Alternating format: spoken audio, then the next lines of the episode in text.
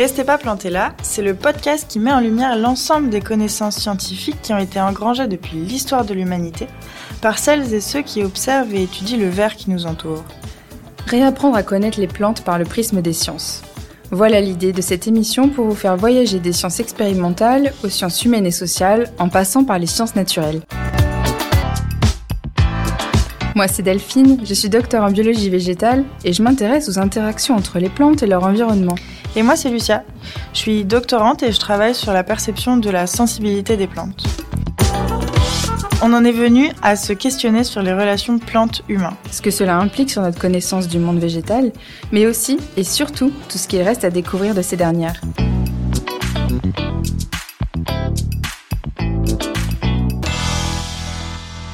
Bonjour Lucia.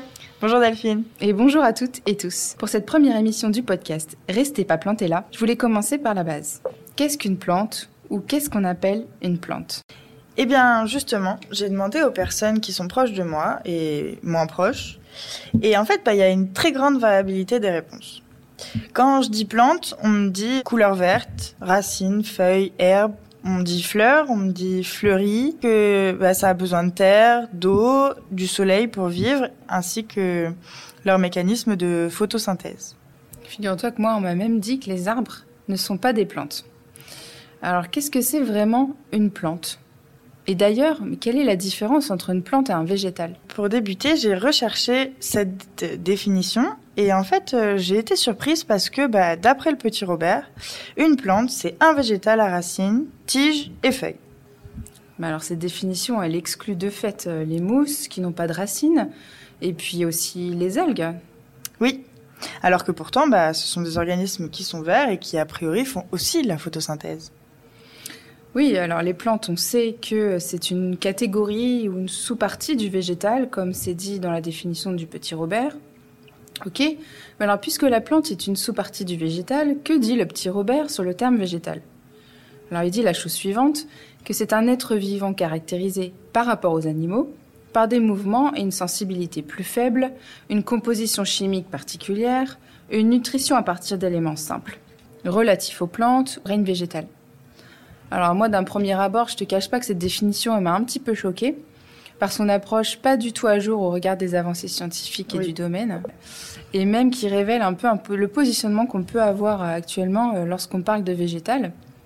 Ah ben, on va décrypter euh, cela. C'est vrai que moi aussi, cette définition, elle m'a choquée parce que déjà, d'entrée, il y a une opposition entre les végétaux et les animaux, qui semble être la référence alors que en fait, il existe bien d'autres êtres vivants sur Terre, comme par exemple les bactéries. Mm, tout à fait. Ensuite, on parle de mouvements et de sensibilité plus faible. D'accord, ok pour les mouvements, si on considère que plus faible se rapporte à plus lent, bien qu'il existe des mouvements rapides, attention, chez certaines plantes comme le Mimosa pudica et ses feuilles qui se referment au contact, ou la dionée et ses pièges à insectes. Donc les plantes effectuent des mouvements, mais trop lents pour être détectés par notre œil. C'est ça la différence. L'échelle de temps n'est donc pas la même. Oui. Et aussi, il nous dit qu'elles euh, ont une sensibilité plus faible. Mais euh, je ne comprends pas sur quels aspects il se base pour cette définition. Parce qu'il se trouve que les plantes, elles sont dotées quand même de nombreux sens, au même titre que de nombreux êtres vivants, choses qui ont été prouvées avec les recherches d'aujourd'hui comme euh, l'adaptation à leur environnement, la perception du toucher avec cette plante, le Mimosa pudica que tu as énoncé tout à l'heure, qui euh, ferme ses feuilles quand un insecte euh, se pose dessus. Comme il y a la perception de la lumière aussi, du son, de la gravité, des molécules telles que le chlorure de sodium, donc le sel, qui pourrait s'apparenter au goût, et même à la perception de leur propre organisme dans l'espace, et ça, on peut le ramener à, la proprioception. Bon, je suis une passionnée, donc euh, je pourrais en parler des heures, mais c'est pas l'objet de l'émission d'aujourd'hui. Mais je pense qu'il va falloir en faire une émission à elle seule, avec ce sujet. Ouais, je suis complètement d'accord avec toi. Il faut, euh, il faut qu'on fasse ça. Mais alors, avant, il nous dit que les plantes elles sont dotées d'une composition chimique particulière. Alors là, pour le coup, euh, moi, il va falloir que tu m'aides, ou quelqu'un, je ne sais pas, car je comprends pas cette phrase. C'est une composition chimique particulière, c'est imprécis, ça veut pas trop dire grand chose. À quoi fait-on référence? À la chlorophylle peut-être? Bon, moi, c'est impossible pour moi de, comprendre cette, euh, cette définition. Oui, bah, je comprends très bien ton incompréhension. C'est vrai que composition chimique particulière, euh, ça veut quand même euh, tout et rien dire du tout. Et puis il y a aussi l'aspect nutritif, qui ont une nutrition à partir d'éléments simples. Si je cherche, je peux supposer que il fait référence aux éléments du sol et aux microéléments, au CO2, à l'eau et bah comme euh, élément simple, qu'est-ce qu'on pourrait avoir euh, bah, En fait, ce qui reste, c'est euh, l'énergie lumineuse. Mais sérieusement, qui est capable, hormis les organismes photosynthétiques, de se nourrir du soleil? Une énergie qui, comme ça, d'instinct, bah, me paraît quand même pas si simple à exploiter pour un animal. Après, il dit relatif aux plantes, ça, bon. Ok. C'est vrai, végétal, c'est mm. relatif aux plantes. Oui. Aucun problème. À l'époque, ça rassemblait les organismes photosynthétiques. En phylogénie et donc au cours de l'évolution, cette capacité à faire la photosynthèse est apparue plusieurs fois, formant ainsi des groupes ou des clades distinctes et non monophylétiques, dont le clade des chlorobiontes, qui est formé des algues vertes, et des plantes terrestres. Donc les plantes terrestres, c'est tout ce qui est euh, herbes, buissons, arbres, fougères, mousses, etc. En résumé, le règne végétal, il n'existe plus en tant que tel, avec les classifications modernes. Alors merci donc à cette définition qui nous permet d'aborder pour cette première émission toute la richesse du monde végétal, ou du monde des plantes. Et cette définition, elle nous montre à elle seule la complexité de la perception des plantes et la méconnaissance qui peut en découler. Pour commencer cette émission, on a regardé la définition du mot plante, on a regardé la définition du mot végétal, on n'est quand même pas très satisfaite. Donc j'ai regardé euh, là où en général euh, je regarde pour comprendre euh, dans un premier abord la définition du mot végétal sur Wikipédia. Et Wikipédia il dit que c'était un être vivant qui était pluricellulaire, un organisme autotrophe capable de synthétiser les composants organiques à partir de sels minéraux puisés dans le sol et d'énergie solaire. Et ben, cette définition aussi, je trouve qu'elle comporte des zones d'ombre, même si elle se rapproche d'une définition qui est biologique des plantes. Oui, elle est quand même beaucoup plus proche de la définition qu'on peut en avoir les, biologistes, même s'il faut quand même faire attention. Euh, il existe des algues vertes qui sont unicellulaires. Alors, est-ce que ça sous-entend qu'une algue, elle n'est pas un végétal? Bon, pourtant, il s'agit bien d'une plante. Hein. Euh, ensuite, on dit que c'est un organisme qui est autotrophe. Autotrophe, euh, oui, les plantes sont autotrophes pour le carbone. Elles sont capables, effectivement, de synthétiser leur propre matière organique composée d'atomes de carbone, donc des sucres, à partir d'éléments inorganiques et d'énergie solaire. Hmm. Donc, euh, si on compare les deux termes, euh, le terme plante et le terme végétal, donc si j'ai bien compris, le végétal serait plus général que le terme plante et les engloberait. Oui, dans tous les cas, ça nous montre qu'il faut faire attention aux limites des définitions, par exemple, une plante n'est pas qu'un végétal à racines, tiges et feuilles. Oui. Et euh, on est sûr, en tout cas, que le mot végétal, euh, il ne peut pas définir de façon juste et exhaustive, exhaustive de ce qu'est une plante. Mais heureusement, toutes les définitions euh, que j'ai pu trouver sur Internet ne suivent pas ce discours. Et Wikipédia, justement, propose une page sur le terme de plante qui est très très bien documentée et très détaillée et je vous conseille d'y jeter un œil. Alors moi, je peux quand même, si ça te dit, euh, proposer une définition de ce qu'est à coup sûr une plante mm. en tant que biologiste. Pour moi, bah, il s'agit d'un organisme eucaryote, doté de capacités de photosynthèse et autotrophe.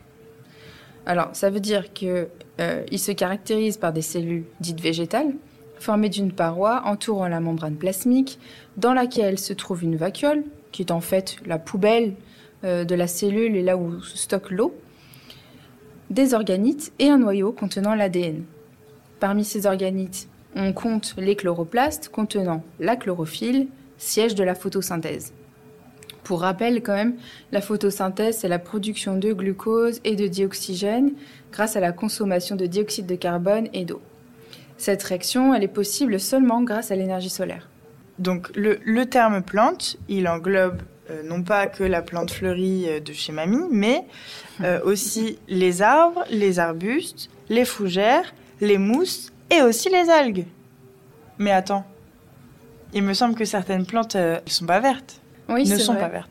C'est vrai, c'est vrai. Il y a des plantes qui, qui ne sont pas vertes. Bah, à toute définition, il y a des exceptions. Hein. Et euh, certains organismes considérés comme des plantes de par leur génome ont perdu leur chlorophylle. Donc, euh, ce sont des organismes qui ne sont plus verts. Et euh, ces plantes-là, elles deviennent, bah, comme l'orobanche par exemple, des plantes parasites d'autres plantes et vivent à leurs dépens, car ne pouvant plus subvenir à leurs besoins. Il existe également des organismes animaux, tels que la limace de mer, qui s'emparent des chloroplastes des algues qu'elle ingère et les utilise à son compte pour faire la photosynthèse et donc utiliser les sucres. C'est ce qu'on appelle la kleptoplastie. C'est vraiment très intéressant. Comme on a parlé de définition, je me suis dit que j'allais regarder l'étymologie du mot plante. Elle viendrait du mot latin, planta, qui indique la face intérieure du pied, et donc la plante du pied. Et en fait, le terme y serait passé au sens du végétal. Bon, ça nous apprend rien sur la définition d'aujourd'hui d'une plante, hormis peut-être que le fait que les plantes se retrouvent souvent sous nos pieds.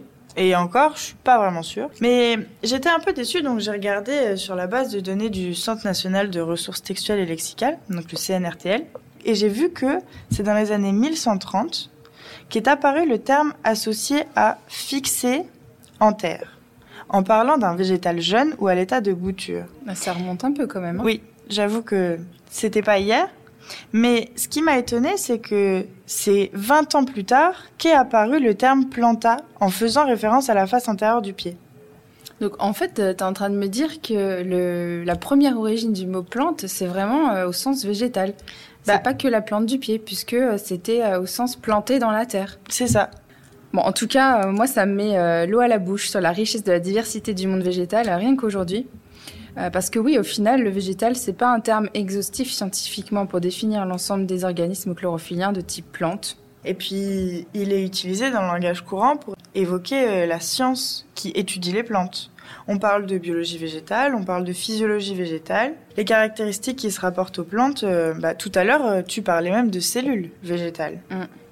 Alors oui, nous, on a décidé donc bah, d'employer le mot végétal et d'employer le mot plante selon les cas et les usages courants. Et c'est ok. Je trouve que l'idée, en fait, ce sera juste d'être euh, bah, le plus juste possible. Et pour finir, euh, bah, en préparant cette émission, euh, figure-toi que je suis tombée sur les origines du terme végété, moi. Et puis, bah, toi, par exemple, ça t'évoque quoi, végété? Bah, Quand on me dit végété, j'aurais tendance à penser à la stagnation. À euh, un manque de progression ou un niveau qui est pas très bon, une condition physique et intellectuelle amoindrie. C'est vrai que quand on parle de quelqu'un qui est mal en point sur un lit d'hôpital, euh, on peut, on a tendance à dire que euh, il ressemble à un légume. Bah ouais, complètement quoi, pas dynamique. Mm. Alors c'est quand même dingue parce que figure-toi que bon, ce mot il vient du latin végétare et signifie croître ou vigoureux faisant référence à une plante qui croît par un principe intérieur et se différencie par des organismes végétatifs. Donc ça veut dire que végéter faisait référence à un organisme vif, animé, qui s'épanouit physiquement. Donc complètement l'opposé euh, de ce qu'on pense actuellement euh, de végéter. Encore de quoi méditer euh, finalement sur l'évolution ou l'involution de la considération des plantes. Oui, en fait finalement, quelque part, juste avec les définitions et l'étymologie, on arrive à, comprendre où on en est aujourd'hui de notre considération et de notre perception des plantes. Mm, mm. Je crois qu'on arrive au terme de cette première édition. Euh, je suis très contente de l'avoir faite avec toi et bah, je me demande du coup ce que, ce que je pourrais te souhaiter et souhaiter à, tout le monde. Euh. Bah, franchement, euh, là tu peux nous souhaiter de bien végéter. Hein. Moi je suis super ravie aussi d'avoir fait cette première émission avec toi. Et, et ben, je vous donne rendez-vous pour le prochain épisode. En attendant, restez, pas plantés là.